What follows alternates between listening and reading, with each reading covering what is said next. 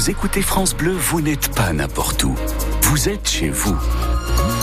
France Bleu, au cœur de nos régions, de nos villes, de nos villages. France Bleu Roussillon, ici, on parle d'ici. Il est 7h30 sur France Bleu Roussillon. Nous sommes jeudi aujourd'hui, c'est le 8 février. Bonne fête à vous, Jacqueline. Simon Colboc, notre météo. Le thermomètre toujours aussi haut hein, dans les PO. Oui, 23 degrés prévus pour cet après-midi en Val-Espire, 20 degrés en plaine à Perpignan, à Sals ou à Elne, avec surtout du soleil. Et ce vent de sud aussi qui va se lever cet après-midi, un vent d'Espagne, un vent chaud qui sera assez fort hein, en soirée. Elle a une, Simon, ce piratage XXL. Un piratage informatique, quasiment un Français sur deux concerné. 33 millions d'assurés à la sécurité sociale. C'est la CNIL, le gendarme du numérique qui lance l'alerte. Euh, Timur Osturk, le gros piratage a touché deux sociétés privées, deux entreprises qui servent en fait d'intermédiaires entre les professionnels de santé et nos mutuelles. Il s'agit de Viamedis et Almeris. Ces deux sociétés assurent la gestion du tiers payant pour de nombreuses complémentaires santé. Quand votre médecin ou votre pharmacien veut savoir s'il peut vous accorder le tiers payant, il passe par ces opérateurs visés fin janvier par une attaque informatique.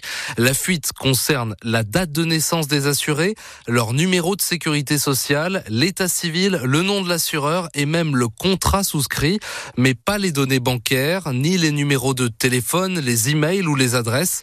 Malgré tout, ces informations pourraient servir à des escrocs si elles sont recoupées avec les données de fuites antérieures.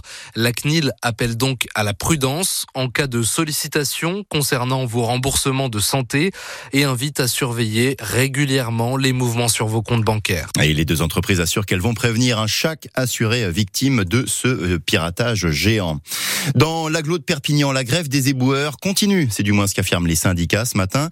Une semaine hein, maintenant qu'une partie des éboueurs de l'agglo de Perpignan euh, sont en grève pour obtenir de meilleurs salaires, pour obtenir la mise en place de tickets restaurants. Les grévistes toujours euh, déterminés en colère aussi désormais puisque les élus de l'aglo refusent toujours d'ouvrir des négociations.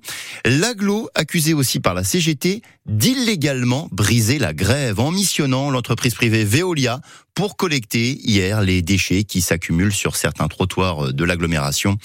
Reportage à suivre tout à l'heure dans le journal de 8 heures. La grève reconduite aussi hier à Sals, dans l'usine Omia.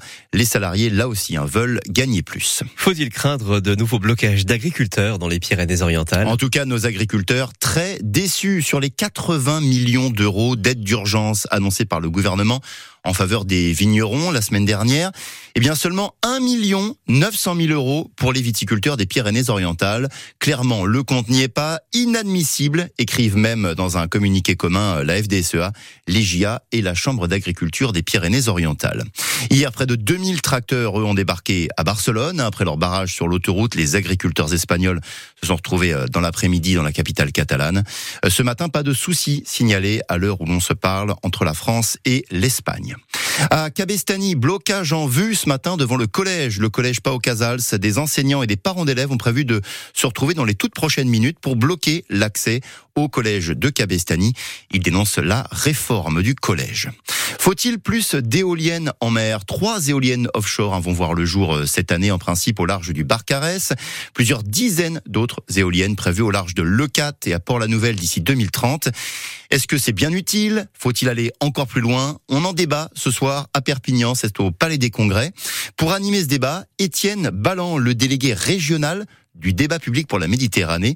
Alors faut-il plus d'éoliennes en mer? Ces débats est-ce que vraiment ça sert à quelque chose?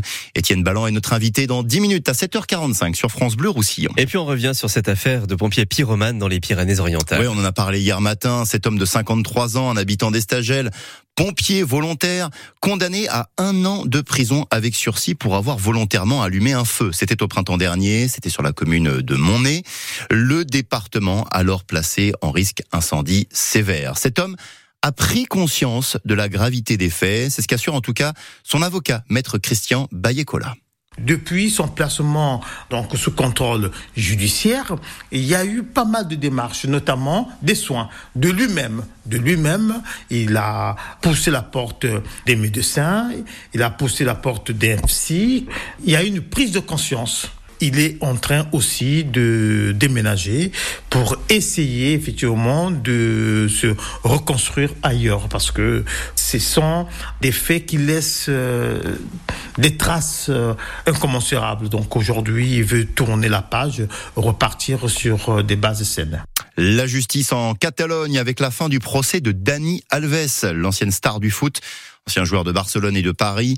Il est jugé pour euh, viol. Les faits se seraient déroulés à la fin de l'année 2022 dans une boîte de nuit de Barcelone. Le Brésilien, hier, a de nouveau nié les faits. Au dernier jour d'audience, Dani Alves explique, je le cite, qu'il n'est pas un homme violent. Le procureur a réclamé 9 ans de prison ferme. Le verdict sera connu prochainement. Dani Alves est incarcéré en détention provisoire depuis euh, plus d'un an maintenant près de Barcelone. Et puis François Bayrou lui claque la porte du gouvernement. Le président du Modem euh, n'y était même pas entré dans ce gouvernement, mais il claque la porte, il l'annonce hier soir. Le remaniement, ce sera sans lui. Pas d'accord profond sur la politique euh, à suivre, explique aussi François Bayrou, dont le nom circulait beaucoup depuis lundi et depuis qu'il avait été blanchi dans l'affaire des assistants européens du Modem.